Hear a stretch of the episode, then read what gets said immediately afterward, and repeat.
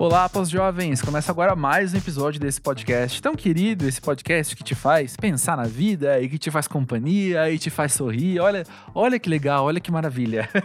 Compartilha com os amigos, tá? Esse sou eu, André Felipe de Medeiros, sendo sincero, gravando sem roteiro, com as coisas que estão na minha cabeça e a gente é sujeito a umas frases desse tipo. Mas, enfim, eu, eu, juro pra vocês que a conversa é mais legal. E o papo de hoje é com o Eduardo Benvenuti mais conhecido como BRKS Edu, um gamer que está no YouTube já há um bom tempo, é, produzindo conteúdo para internet e entretendo muita gente e trazendo várias novidades. Enfim, é um cara legal de acompanhar, um cara super divertido e a conversa hoje é bem como você espera. Nós falamos sobre como que é ter uma carreira dessas que se, se ainda hoje é um tanto incomum, era muito mais há, há alguns anos, quando ele começou, há 10 anos, quando ele começou.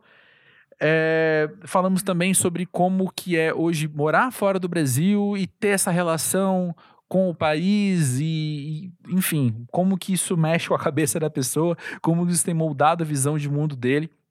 Eu penso que as entrelinhas do papo de hoje também passeia muito por aí, assim, sobre como o nosso repertório adquirido ao longo dos anos vai moldando a nossa visão de mundo. Não entre linhas não, né? Porque isso é algo que a gente fala também, mas enfim, não vou guiar tanto a audição não. Ouve aí como você achar melhor.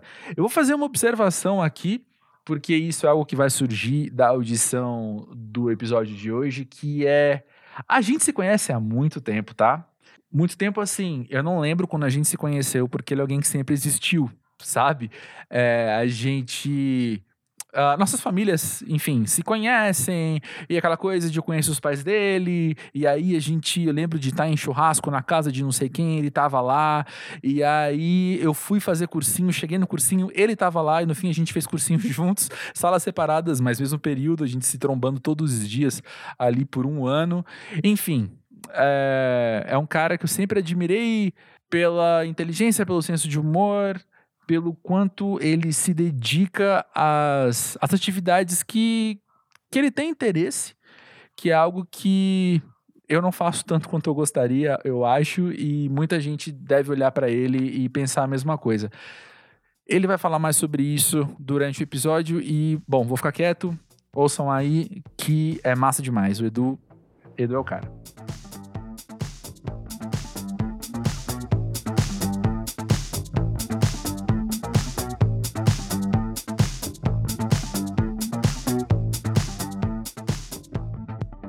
Edu, conta pra gente, o que é ser pós-jovem pra você?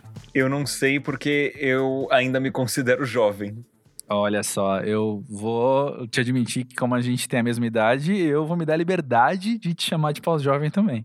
É engraçado, porque quanto mais eu penso a respeito de estar envelhecendo, eu continuo me sentindo exatamente a mesma pessoa. Eu acho que as coisas que mudaram foram mais conhecimento, mais experiência um, menos vergonha, menos medo. Uhum. Que eu sempre fui reservado, mas envergonhado, e com o passar dos anos isso foi mudando, e eu continuo sendo mais reservado, e a minha personalidade é de certa maneira envergonhada, mas eu me dou mais liberdades hoje em dia. Eu acho que a questão do corpo, porque hoje em dia eu preciso cuidar mais da minha saúde para eu não engordar ou para eu me manter em forma e antes tipo eu não precisava me preocupar com isso que eu eu estava bem fisicamente. Mas mentalmente falando eu eu não me sinto muito mudado em relação a quando eu tinha vinte e poucos. É, e aquele processo de você olhar quem é exatamente abaixo da gente, pensando em geração, assim, quem tem, sei lá, 18, 20 anos hoje, quando você olha para eles existe essa conexão de somos jovens ou existe um estranhamento de, é, de fato, acho que estamos em grupos de faixa etária diferente? Eu percebo claramente que a gente está em faixas etárias diferentes, mas eu consigo me conectar muito bem com as pessoas. Uhum. Um, frequentemente, em pandemia tá difícil, mas frequentemente eu estou com pessoas mais jovens uhum. e eu não acho que rola uma desconexão. Eu acho que rolam bagagens diferentes, conhecimentos diferentes. Um, No sentido de, por exemplo, alguém mais jovem não vai ter a experiência que eu tenho de trabalho Uhum. e vai estar num ponto de vida diferente, porque assim, eu, sei lá, hoje em dia eu tô formado e já tenho experiência de trabalho, eu tenho um trabalho muito diferente, o que desperta a curiosidade das pessoas. Mas ao mesmo tempo, quem é mais jovem que eu vai ter um ponto de vista diferente de sociedade, vai ter conhecimentos diferentes, por às vezes ter acesso a coisas que eu não tive quando era mais jovem. Então eu acho que rola uma conexão bem bacana. É interessante, né? Porque o seu objeto de trabalho, quando a gente pensa em assunto, quando a gente pensa em tema, quando a gente pensa na categoria em que você está inserido, são, são todas palavras que rondam o universo chamado de jovem, né? Denominado de jovem. Quando pensa em games, por exemplo. Então, a gente até pensa em jovem, mas falando do meu lado de trabalho, eu noto hoje em dia o meu público foi envelhecendo comigo e hoje em dia eu também atraio um pouco de público mais velho. Porque Uhum. hoje em dia o meu público, a maioria é de 18 a 34. 70, 75% do público, 18 a 34. E aí a gente tem quase 15% de 35 a 44.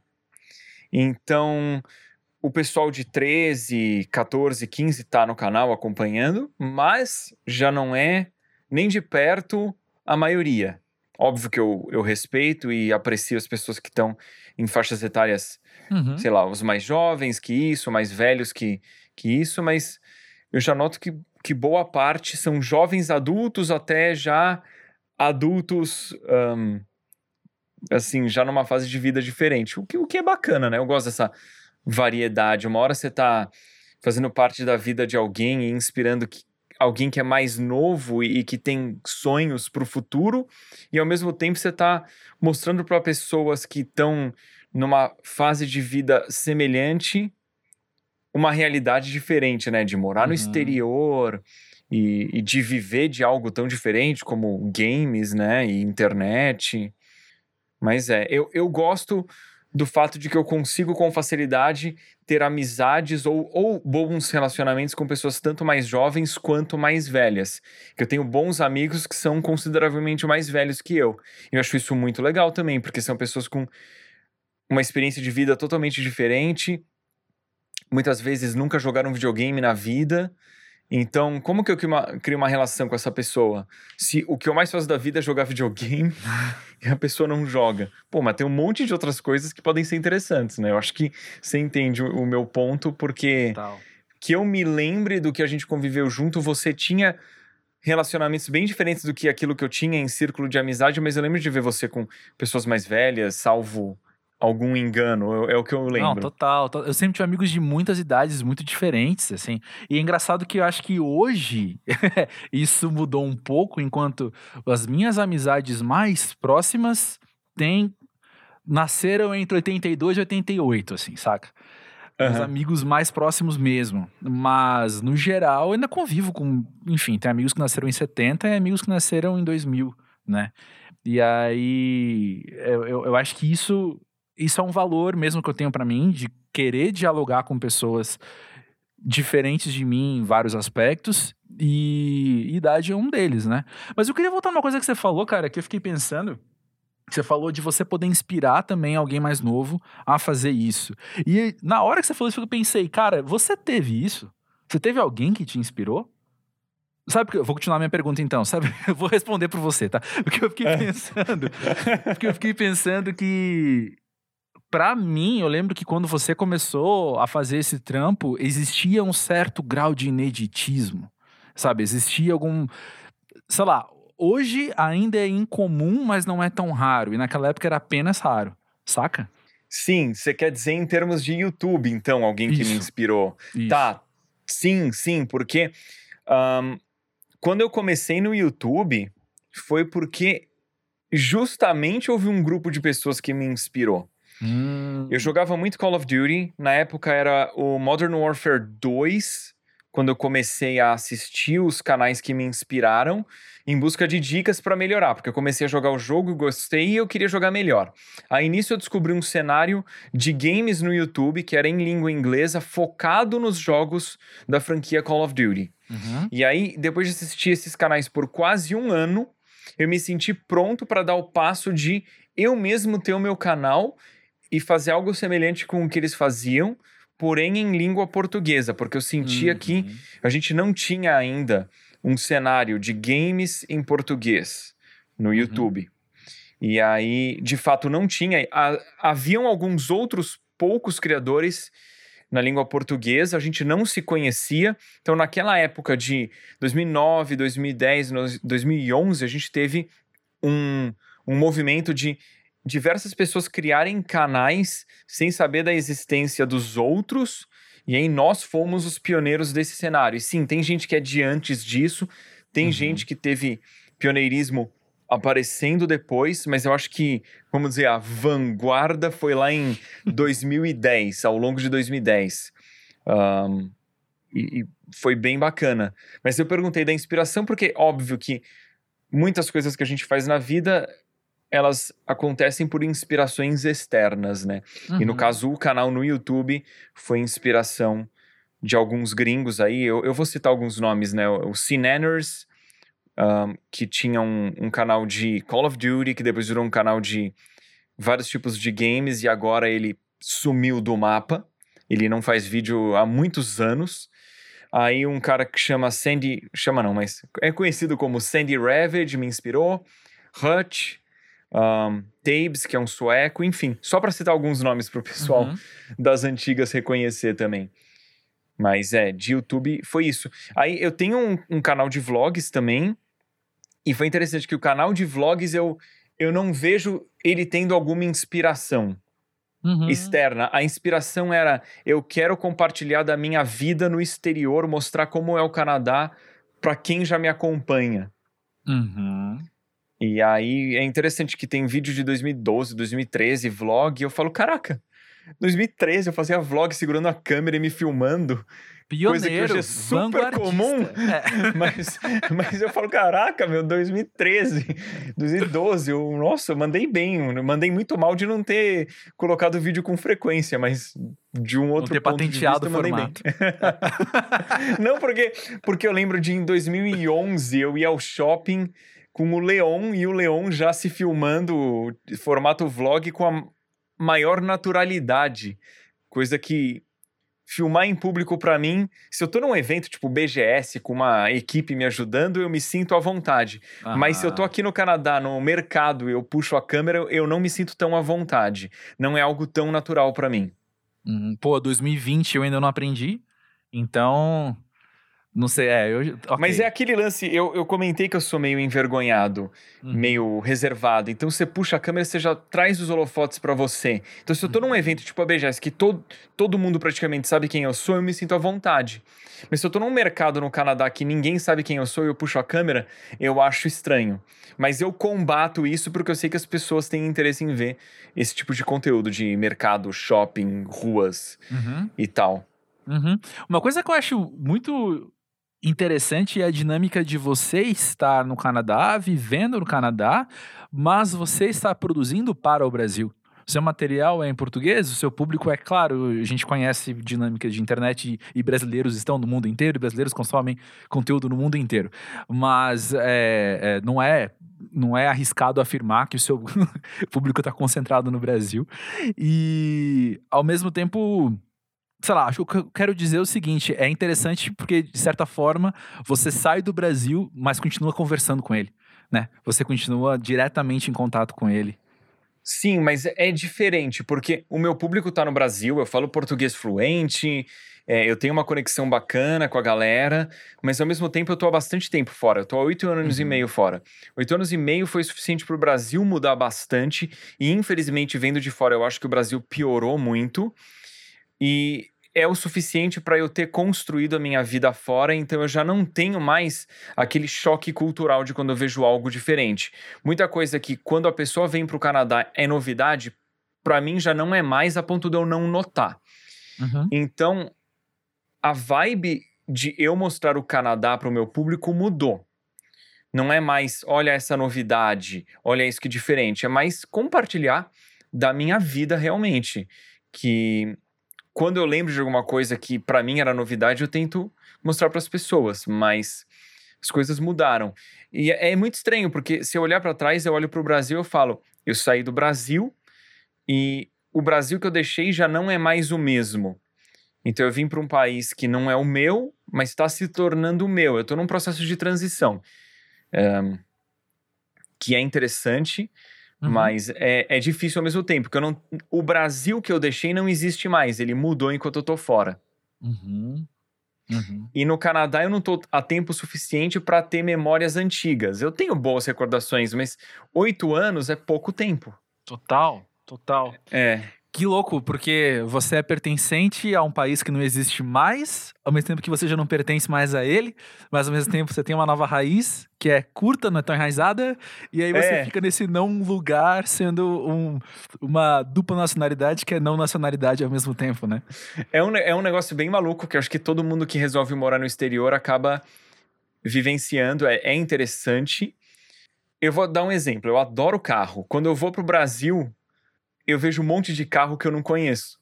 Antes eu conhecia qualquer carro que estivesse no Brasil, dos mais comuns aos mais raros. E hoje em dia eu vou ao Brasil e eu vejo carros que eu não conheço. Que são carros que a gente não vê no Canadá e que são novidade no Brasil. O próprio, sei lá, um exemplo, o Cobalt no Brasil, eu não conhecia. Existe um modelo que chama Cobalt aqui que é totalmente diferente. Não é o mesmo carro, é só o mesmo nome.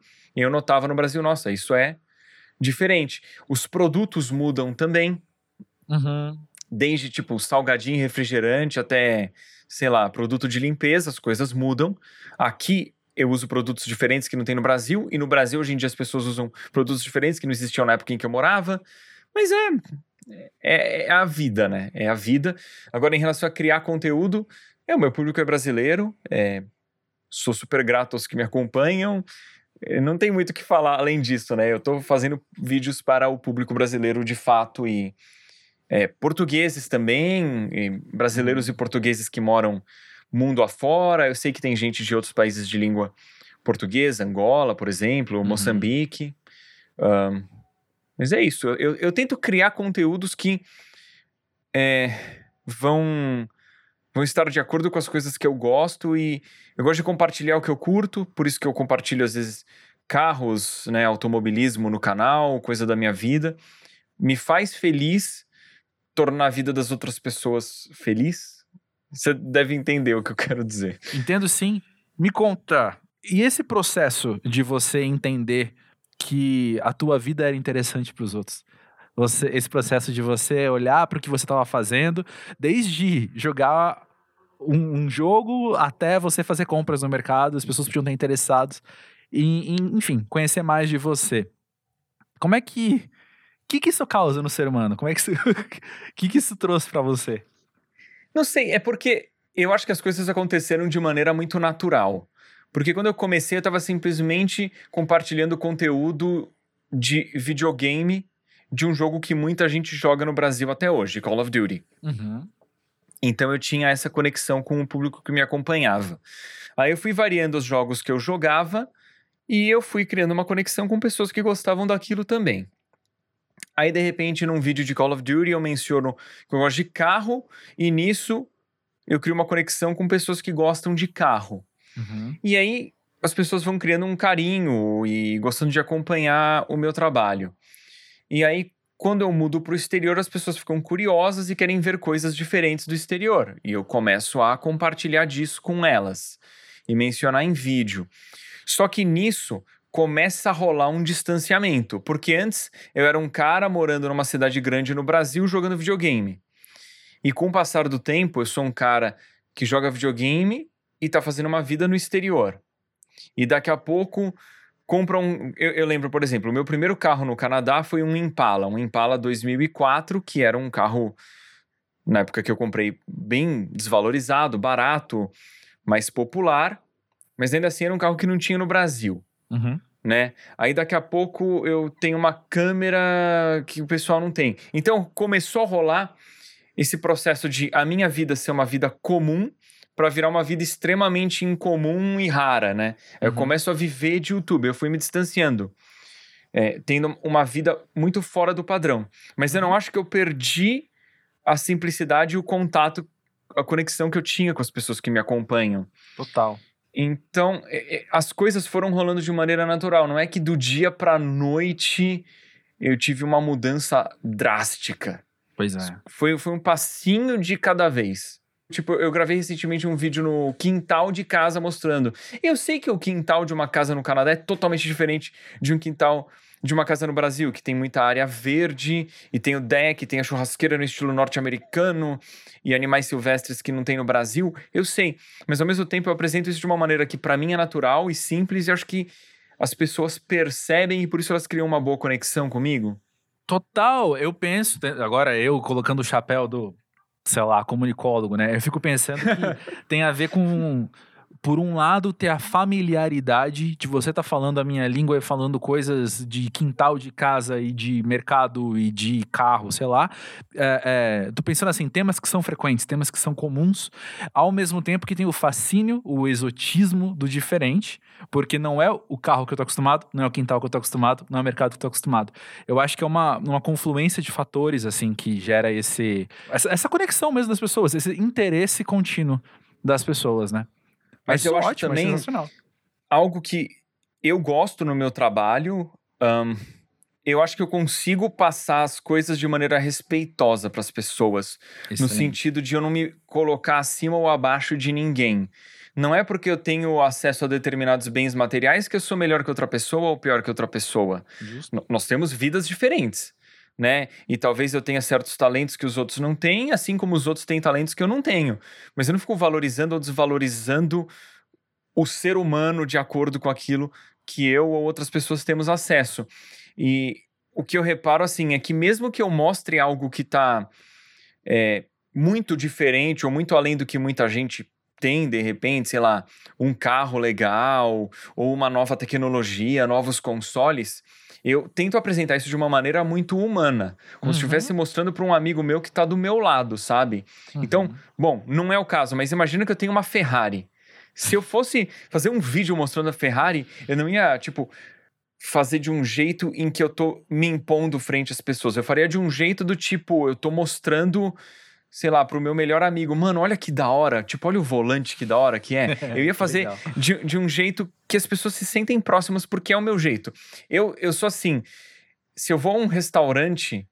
E aí, independentemente de onde for, se for no Brasil ou, ou aqui no Canadá, se a pessoa souber quem eu sou ou não, meu, eu vou trocar ideia com o garçom, eu vou trocar ideia com a pessoa que tá me levando pra, pra cadeira e eu vou considerar todo mundo igual, sabe? Então, o meu nível de, de educação com qualquer pessoa lá vai ser o mesmo. Eu vou fazer o possível para falar por favor e obrigado e não tentar me impor como alguém que, que tá num, num nível acima.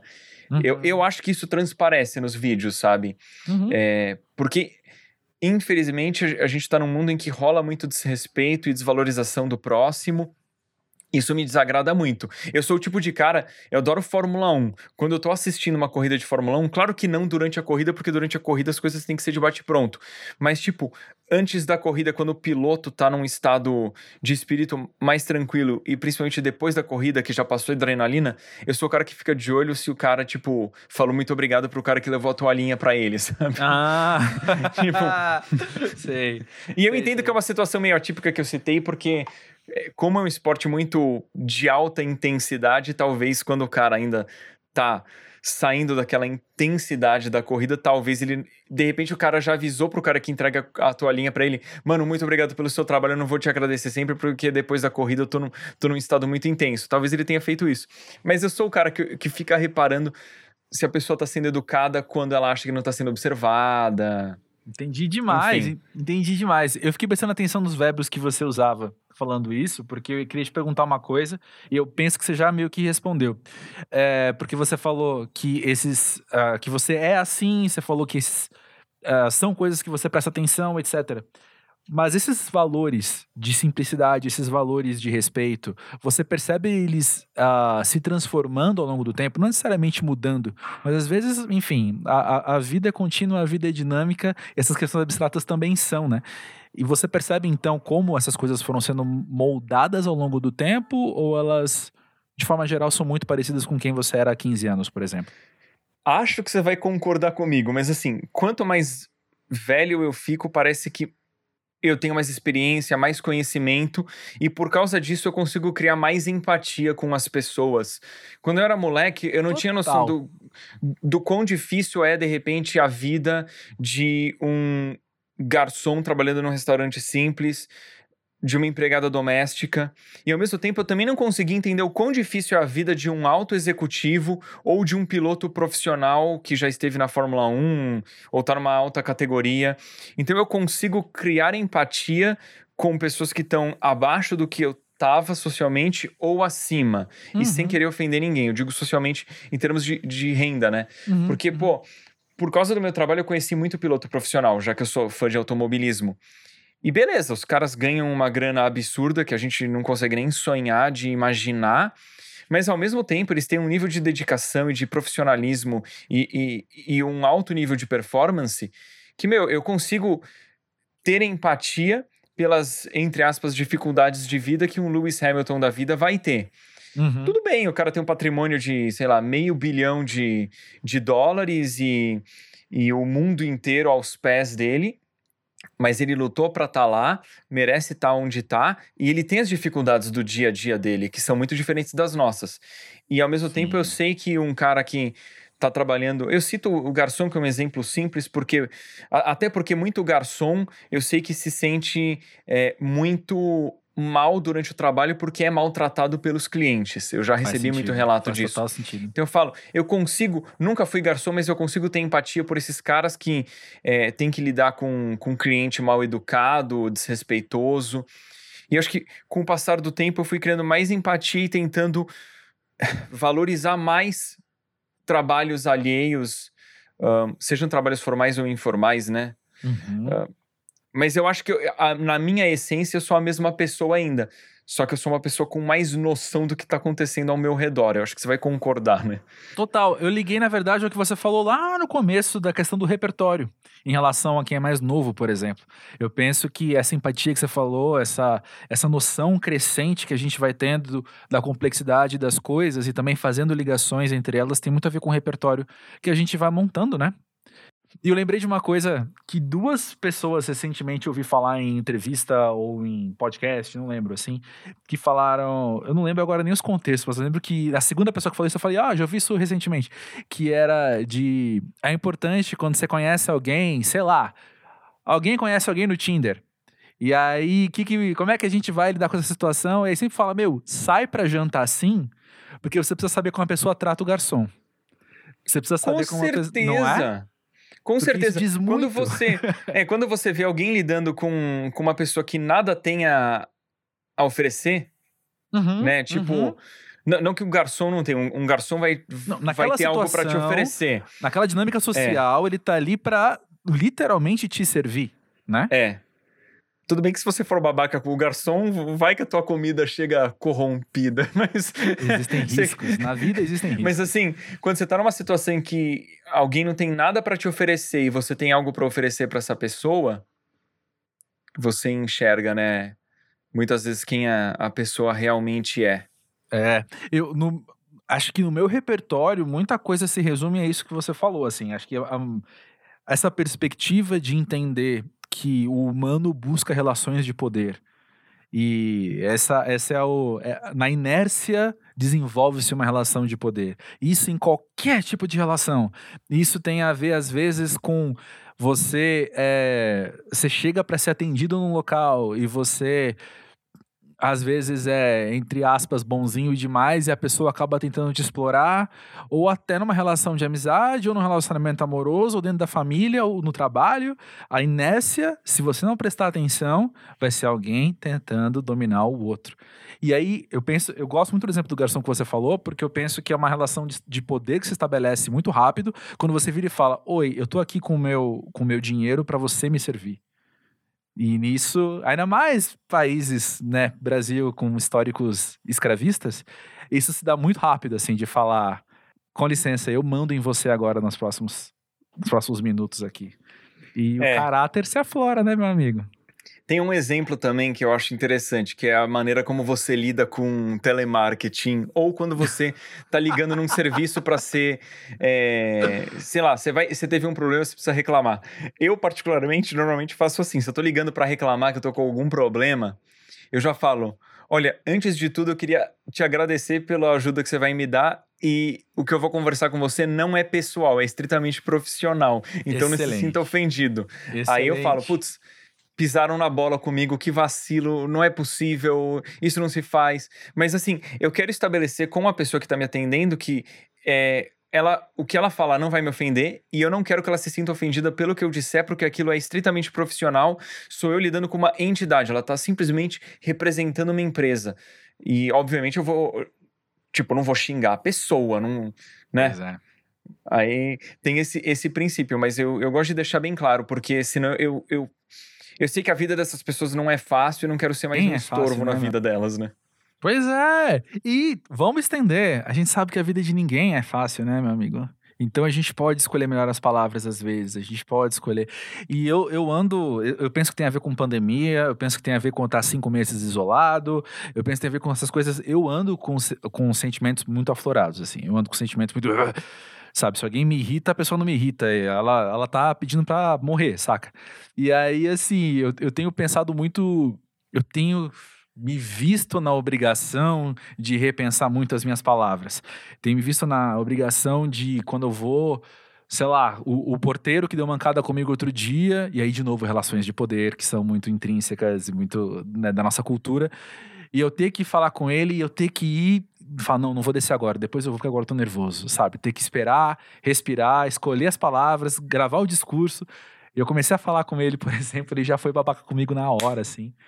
E eu tenho que parar e falar: não, não, eu não vou ser babaca, eu escolho não ser babaca, eu escolho não, porque eu também não sei a vida que ele tem, eu não sei quais são as dores que ele tá enfrentando. Mas isso se estende a todo mundo, né, cara? A gente. É, é aquela frase, é frase de.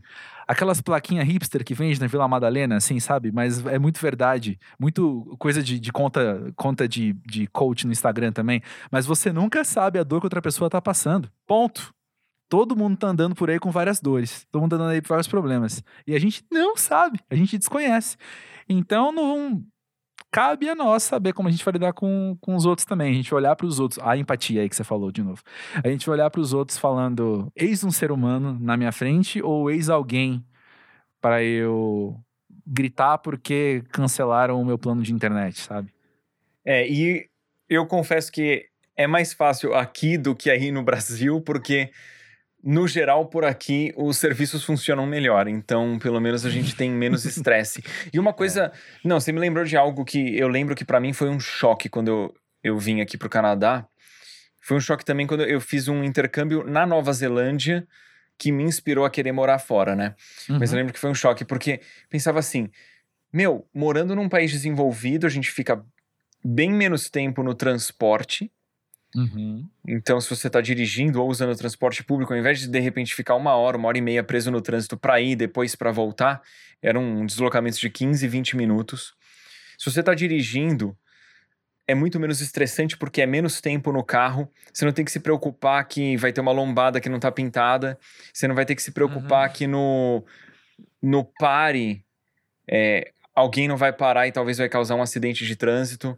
E aí não tem buzina o tempo inteiro e tá tudo bem sinalizado.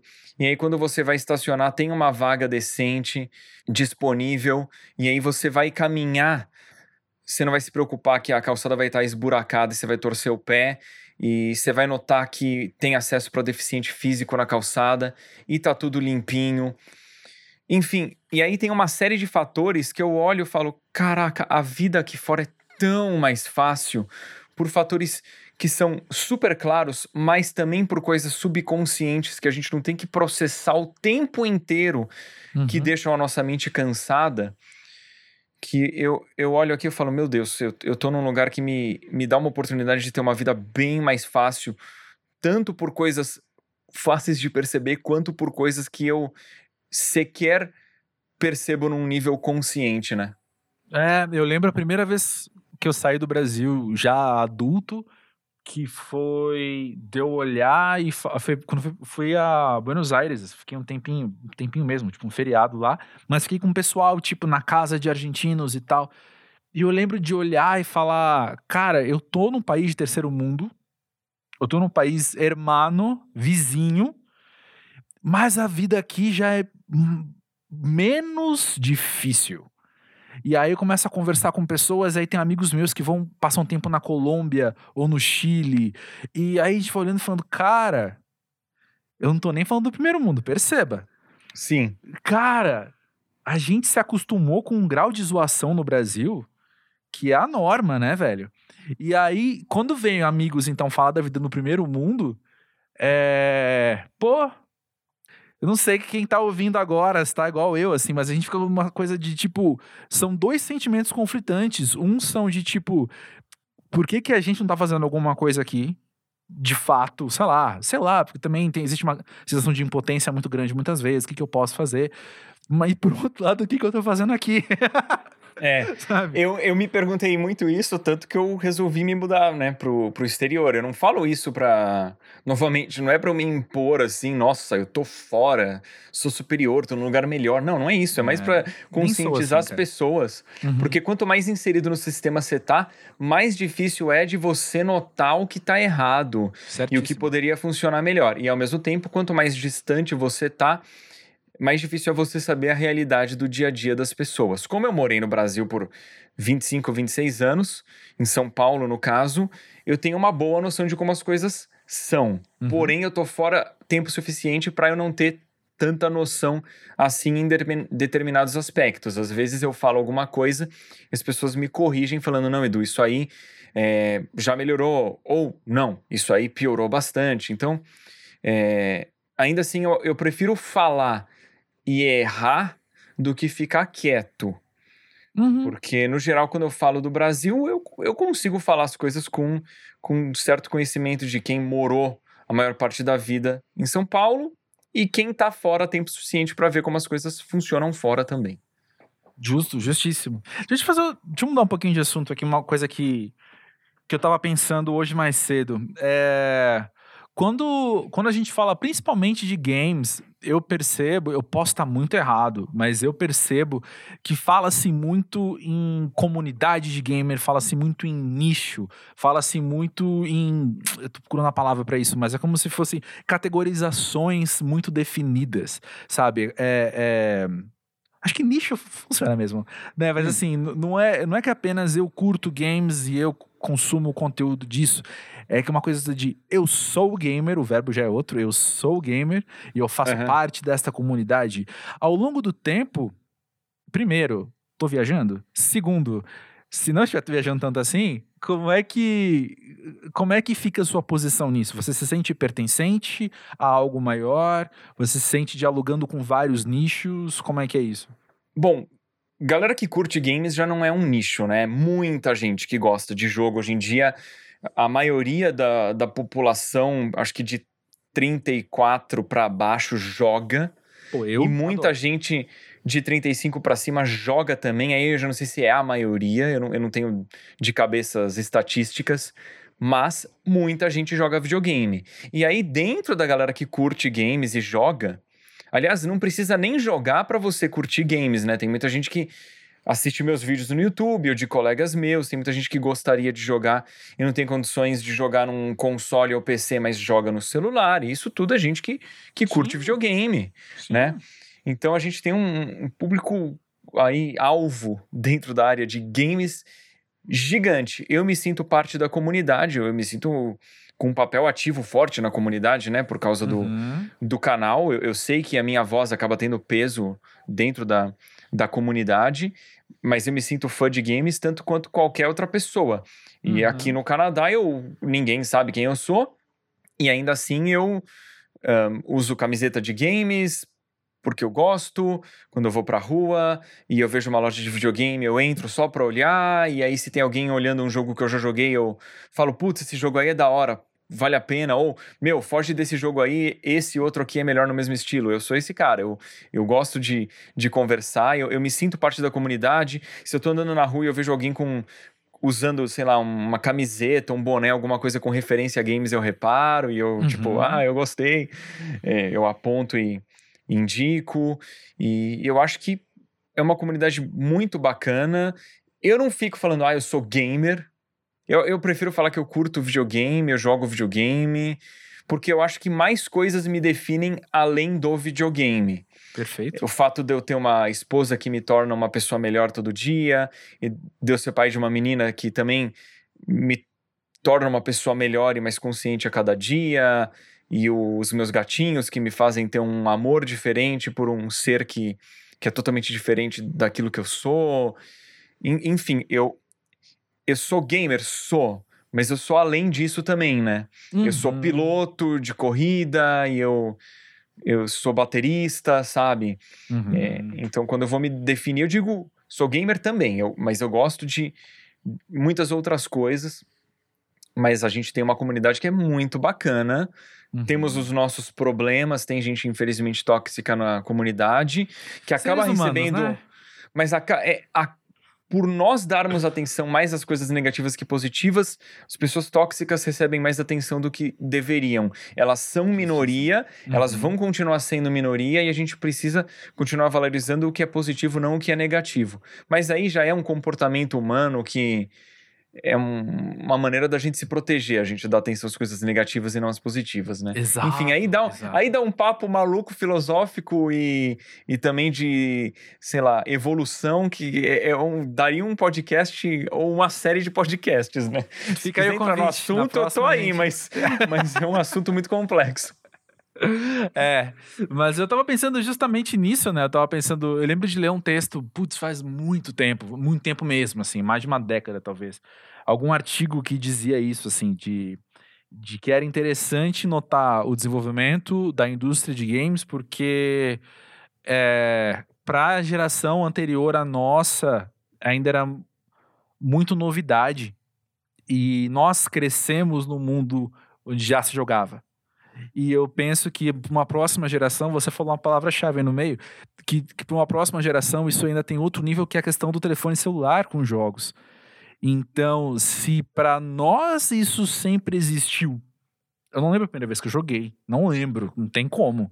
É, para quem cresceu com pais jogando no celular, principalmente, ah, dá uma nova, enfim, uma nova visão do tema. Por que, que eu tô falando isso? Porque tem a ver com a leitura que eu tô fazendo também desse assunto todo enquanto a questão do nicho, que é a questão de muitas vezes essas comunidades elas são também resistência, né? Se, eu, se a gente não se organizar, isso em, em coisas muito abstratas e, e pouco racionais ou pouco ditas às vezes, mas se a gente não se organizar, a gente acaba sendo um pouco, enfim, a gente se enfraquece, a gente é atacado de alguma forma, sabe? Porque é, enfim, a gente tá falando de lazer, de entretenimento também. Quando a gente fala de games, isso nem sempre é bem visto. Não preciso explicar tanto, acho que todo mundo tá seguindo os raciocínios. Mas o que, que eu ia dizer? Eu ia dizer que a, no- a gente tá num- num- A nossa geração lida com isso de um jeito que provavelmente vai mudar em breve. É diferente do que foi lidado há poucos anos, e daqui a pouco tempo já muda de novo, né? Sim, e é muito legal o lance do celular e jogos de celular. Eu não tenho o costume de jogar no celular, às vezes só, aparece alguma coisa que me interessa e eu vou e testo, mas o celular permitiu, e em especial em países de, em, desenvolvimento, o celular Uhum. permitiu que muita gente que não tinha acesso a jogar por conta própria começasse a jogar. Tanto que a gente vê uma explosão no número de eh, canais no YouTube dedicados a games de celular. A gente vê que tinha o Clash Royale, um, Free Fire e a gente vai continuar vendo cada vez mais jogos muito fortes e canais surgindo no YouTube, né? O Fortnite que está nos celulares.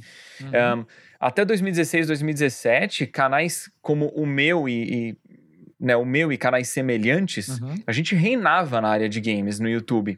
Uhum. E o celular permitiu que a gente tivesse um cenário totalmente novo, com novos nichos, né? Nicho de, novamente eu citei, Free Fire, Fortnite, Clash Royale, existem outros jogos também. Aí tem criador de conteúdo nessa área que faz gameplay de vários jogos diferentes, tem a galera dedicada a um jogo só. Mas isso trouxe um cenário totalmente novo e é muito bacana porque o cara que gosta de videogame e, e, não tem condições de comprar um console ou um PC, pode jogar no celular. O cara que começou no celular, mas quer fazer um.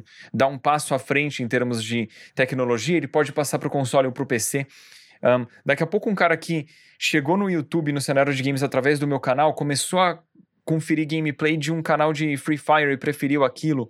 Ou daqui a pouco, um cara do Fortnite Mobile começou a curtir experiência single player e chegou no meu canal. E é muito positivo para o cenário todo a gente ter mais gente jogando, que são as pessoas que normalmente chegam nos games através do, dos celulares. Que no passado era a galera que jogava às vezes também um paralelo, Candy Crush, o público mais Sim. velho jogando Candy Crush, e alguns migraram para jogos mais é, profundos, não necessariamente. E a gente vai ver essas, esses movimentos que eu acho muito importantes, porque a indústria de games ela é muito grande, mas ela ainda é muito desvalorizada pela geração jurássica, né? Uhum. Tem uma galera mais velha que ainda acha que o cara que joga videogame é um, um cara que não consegue se comunicar direito e é um nerdão, gordão, de óculos, isolado do mundo. Essas visões bem um, eh, preconceituosas Sim. E sem ofender o cara que é gordão, nerdão, porque eu, eu, eu sou nerdão, eu não tô gordão, mas uso óculos, sabe? Não quero ofender ninguém. Tenho até amigos que mas, são. assim, né? É. é, o famoso, eu, eu tenho um amigão que é, tá? Tentando é. justificar as coisas. Mas assim, é tem empresa que tem essa visão de mercado e os caras acham que, tipo, games é um mundo à parte e não é.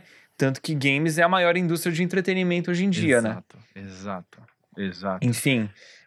É muito louco porque, na verdade, quando você estuda a história do entretenimento, esse movimento, na verdade, ele não é não é tão inédito assim, sabe? Quando você pensa... Eu já sei o que você vai falar e fala, porque é muito bom.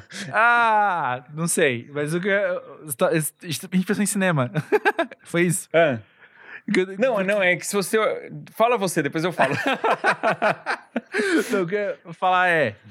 Quando a gente pensa no desenvolvimento do cinema, por exemplo, uh, ele se estabeleceu como uma primeiro tecnologia, depois se estabeleceu como linguagem de arte e depois como indústria. Quando ele ganha o status de indústria, que ele ganha respeito, porque está tá gerando dinheiro. E aí, antes disso, era só ou uma arte ou uma tecnologia. Nossa, olha só, dá para projetar coisas, as pessoas têm movimento, fotos que estão em movimento. Uh, o que eu acho interessante no, na, na questão do games, o que eu acho inédito com games é que a indústria está estabelecida, os bilhões estão sendo mostrados, mas ainda assim, e eu penso que às vezes é por falta de, de, de, divulgação, de informação, mas esse respeito ainda não chegou tanto. Era isso que eu ia falar? Então, não, não, na verdade, legal que você falou algo diferente. O que eu ia falar, assim, é que toda vez que chega uma tecnologia nova, uma novidade que ela quebra paradigmas, uhum. ela é mal vista e os uhum. grandes players do mercado fazem o possível para desvalorizá-la. Então, se a gente olhar para trás, quando a gente tem o surgimento da TV, obviamente as rádios acharam ruim. Uhum né? E a gente tem o surgimento da internet, e aí, obviamente, alguns jornais e revistas acharam ruim. Uhum. Enquanto que os que são mais visionários acabam expandindo os negócios, né? Tanto que hoje em dia um, a gente vê que o YouTube está bem estabelecido, mas rola preconceito com o YouTube. Uhum. Mas normalmente é de quem? É de TV, é de rádio, porque eles não querem perder a força que eles têm. Uhum. E é muito importante a gente mostrar a realidade para as pessoas.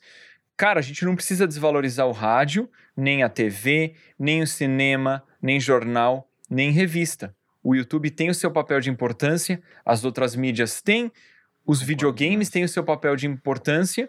Agora, não é coincidência que os games sejam tão gigantes. Jogo agrada as pessoas, no geral, é acessível, está cada vez mais acessível. E aí a gente vê, por exemplo, algum grande canal de TV falando mal de games, falando que jogo gera violência, que jogo uhum. prejudica as pessoas, o desenvolvimento intelectual das pessoas. Isso é feito por conveniência. É porque a rede, é, alguma grande rede de TV tá vendo que tá perdendo público, ao invés de melhorar os seus serviços, tenta desvalorizar a indústria que acaba gerando Uhum. concorrência, né? Uhum. Ahn, eu sou muito pronto para quando surgir uma tecnologia nova, eu não ser o negacionista, sabe? Excelente. E eu não quero excelente. ser o o, o, o veião, o, o jurássico, que ao invés de abraçar novas tecnologias e ver valor nelas, eu vou tentar quebrá-las. Tipo, eu não uso TikTok, Uhum, mas eu. quem sou eu pra negar o valor que ele tem? Excelente. Excelente. Tipo, e, e eu, eu quero ser esse cara que quando aparece uma coisa nova, se eu curtir, show de bola, se eu não curtir, não tem problema. Sabe o que eu penso com frequência? Eu devo ter dito isso em algum episódio já do pós-jovem. Mas eu penso com frequência na. Não só na efemeridade das coisas, mas enquanto o tempo passa rápido e a gente estando muito ligado ao presente, não tenho noção disso. É claro que eu não tenho uma, uma, uma noção muito palpável da vida 200 anos atrás. Nem 50, porque eu não era nascido. Mas a questão é que as coisas mudam muito rápido e o mundo como a gente conhece deixa de ser o mundo que a gente conhece muito rápido. Vou dar um exemplo só mais palpável. Como você falou, o Brasil, de quando você se mudou, não é mais o mesmo. Ponto. O mundo não é mais o mesmo, ele, ele muda muito rápido. E o que a gente tem como, como paradigma mesmo, como você falou, é, ele, ele não é permanente, saca? Ele é efêmero e ele vai acabar muito rápido mesmo. Então, o, essa adaptabilidade que está falando do sistema, adaptabilidade do mercado, ela é muito importante. Eu, eu que estou trabalhando muito com comunicação empresarial hoje, fala-se muito disso, assim, de que essa é uma das lições da pandemia, que é a gente sentiu na pele o que a gente já sabia que é as coisas da noite pro dia podem mudar demais. A tua empresa pode mudar demais. Eu vou além, as coisas só não mudam mais rápido porque os governos são liderados por pessoas muito velhas e que são influenciadas pelos interesses das grandes corporações. Então, 100%. por exemplo, dentro da minha área, né, YouTube, falando de copyright, copyright no mundo é basicamente ditado pelas leis norte-americanas, pelas leis dos Estados Unidos. E nos Estados Unidos, quem dita as leis de copyright é a Disney, é a Warner, é a Fox. E essas empresas fazem lobbying Uhum. e as coisas não mudam. E aí a gente tem os abusos de copyright frequentes e, ahm, mesmo que estejam dentro da lei, são abusos. A lei ela foi criada, sei lá, 80 anos atrás, alguma coisa assim, não vou saber de cabeça, e ela vai sendo atualizada frequentemente a favor da Disney, por exemplo. E a gente precisa que isso mude. Porque o- as leis de copyright, a distribuição de conteúdo na internet podia ter evoluído muito, mas ela fica sendo travada pelas grandes corpora- corporações, pelo oligopólio, né? Uhum. Ao é. invés das coisas evoluírem ahn, a favor dos interesses da população. É. E, e no, no geral, ah, muitas coisas não mudam e melhoram para a população, porque se elas mudarem e melhorarem para a população, aquilo vai ser pior para algumas gigantescas corporações.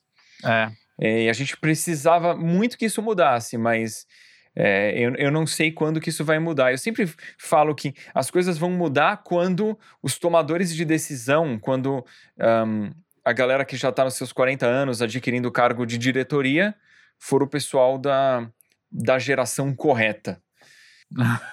Mas aí é que tá. Aí é que tá. Mas no tempo que essas coisas acontecem, pra esse cenário que você pintou, será que já não tá tendo uma demanda diferente de uma próxima geração?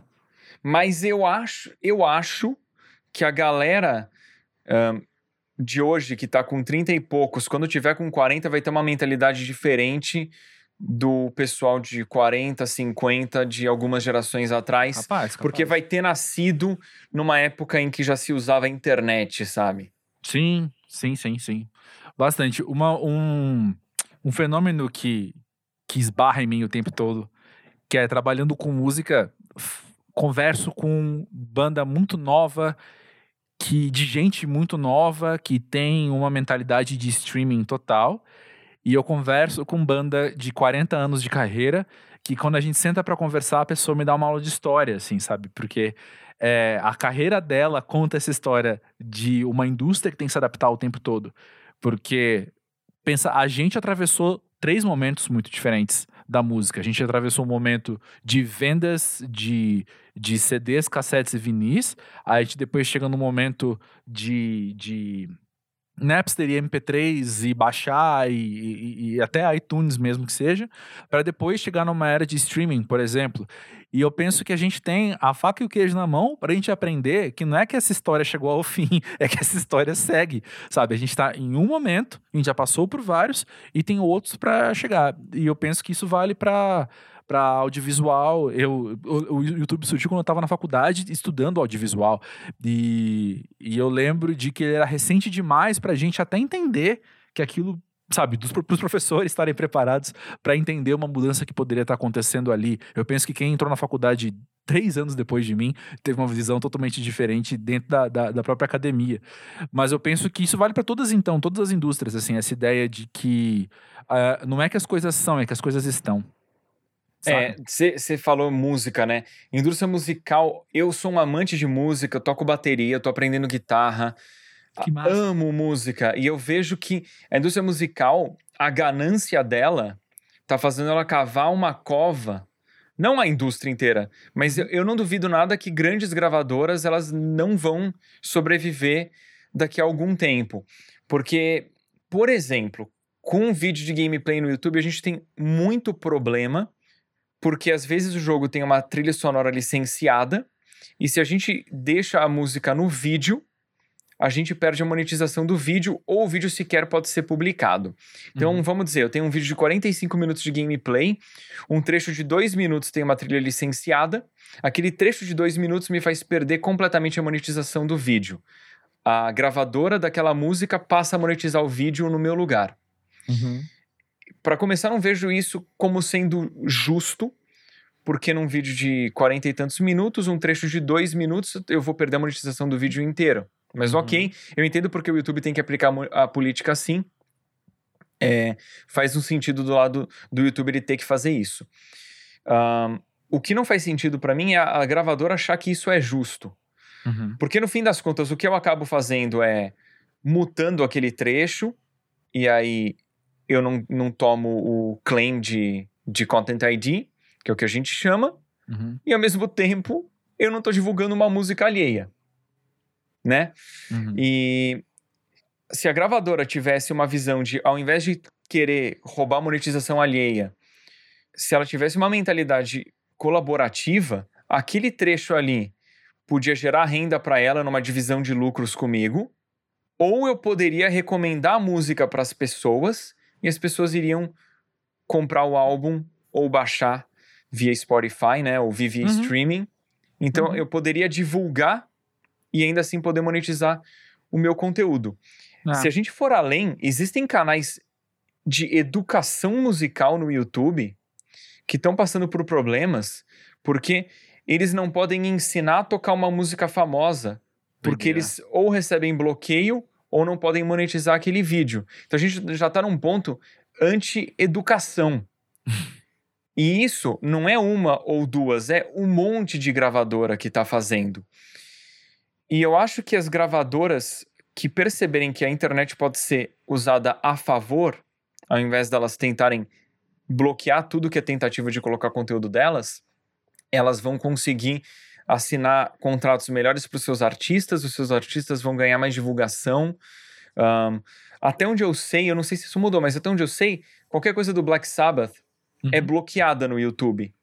Então, Sério? eu estava assistindo recentemente um vídeo de um produtor musical que ele fez um vídeo um, a respeito dos 20 álbuns mais importantes da vida dele, alguma coisa assim. E aí ele não podia ele não falava o nome da banda, ele tinha que falar uma versão alternativa do título e não podia tocar nada da música porque era do Black Sabbath. Que doideira, que doideira. Então é um negócio estúpido. As gravadoras elas estão sendo tão gananciosas que elas ativamente elas estão prejudicando o quanto de visibilidade elas dão para os seus artistas. E não fosse assim, todo mundo sairia ganhando, né? Pois é, elas, elas ganham no formato atual, mas elas poderiam ganhar muito mais num formato que seria melhor para a maioria das pessoas. Acho que É. para todas as pessoas. É, eu penso, ouvindo isso, eu penso duas coisas, até só pra sintetizar isso tudo que a gente tava conversando, mas num primeiro momento, como é difícil mudar de mentalidade, como é difícil esperar as gerações passarem pra mudança de mentalidade. E a segunda é, no nível pessoal, bora não ser o tiozão, então, que, que tá adverso a novas ideias, sabe? Que tá adverso a novas mentalidades, porque. Que atraso, né, cara? É. E eu, do meu lado, eu tento sempre dar suporte às ideias que eu, que eu passo para o público, né? Então, por exemplo, um paralelo disso da indústria musical e conteúdo. O meu conteúdo eu permito as pessoas utilizarem livremente. A única coisa que eu falo é. Não façam o reupload de um vídeo meu no YouTube, porque você não tá Uhum, transformando o meu conteúdo, isso é injusto, não, não faz sentido. uhum, E se forem usar o meu conteúdo para produzir alguma coisa que seja algo respeitoso. uhum. Eu não quero que as pessoas gerem algo ofensivo a partir do meu conteúdo ou tirem o que eu digo fora de contexto, né? Se- Sim, sim, sim. Ma- Mas é isso, tipo, o cara, o cara não tem placa de captura pra para capturar um gameplay, você quer usar o meu do meu canal, eu não não- pode pode usar, não tem problema nenhum com isso. Quer usar um trecho de um vlog meu, não tem problema nenhum. Eu não tenho problema nenhum com isso. Eu deixo as pessoas redistribuírem o meu conteúdo, desde que não esteja redistribuindo 100% sem alterações. Tem que ter Perfeito. um contexto, uma edição, alguma coisa assim, né? Perfeito, faz sentido. Mas, bom, cara, ó, a gente podia ficar por algumas horas aqui. Já esqueci qual é o tema da próxima série de podcast que a gente vai fazer então, mas depois ouvindo eu vou lembrar e a gente começa a produzir. É falar do- aí. de como a gente nota em as negatividade ao invés de positividade. Ah, então é isso, é isso. eu vou até dizer que já foi até mencionado numa gravação recente aqui do, do, do- do pós-jovem. Eu não vou dizer episódio porque eu não sei qual que vai ó, é primeiro. Mas é algo que faz parte desse universo aqui. Cara, obrigado por estar com a gente. Muito precioso poder conhecer mais da sua história recente, poder conhecer mais tudo que você tem passado aí por dentro como pessoa. Não, foi show de bola. Nossa, dava pra continuar conversando por horas e horas. Foi um prazer. Desculpa se eu falei tanto assim. Eu começo a Para, falar e não paro. Não, não foi de Temos, propósito. temos muito em comum. Mas foi muito, muito legal. Obrigado pelo convite.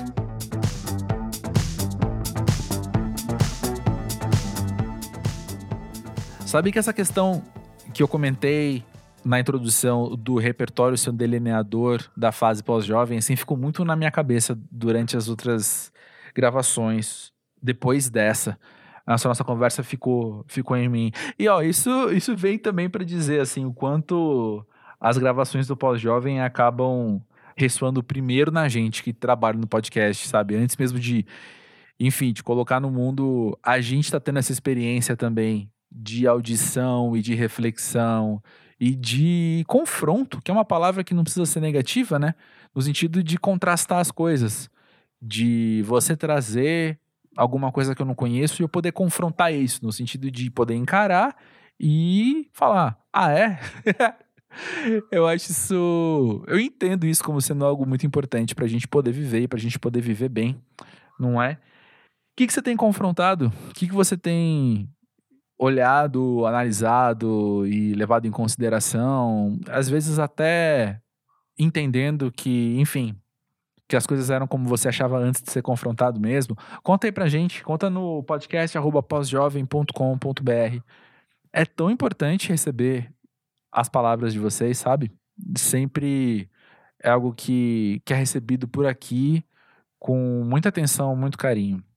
Eu fico falando no plural porque vocês sabem que eu tô aqui, André Felipe de Medeiros, com o microfone na mão e tem também Nick Silva nos bastidores, fazendo toda a mágica acontecer da edição, tomando decisões e direcionando muita coisa, que, que o Nick é o cara também. E, enfim, se alguém tá com o do Nick, conta lá nas redes sociais, arroba pós-jovem, que, que vai ser massa ver isso também. Gente, semana que vem tem mais então. E é nóis. Valeu, valeu por estarem aqui. Valeu pela moral. E sigam o Edu em todas as redes possíveis, que é massa. Valeu.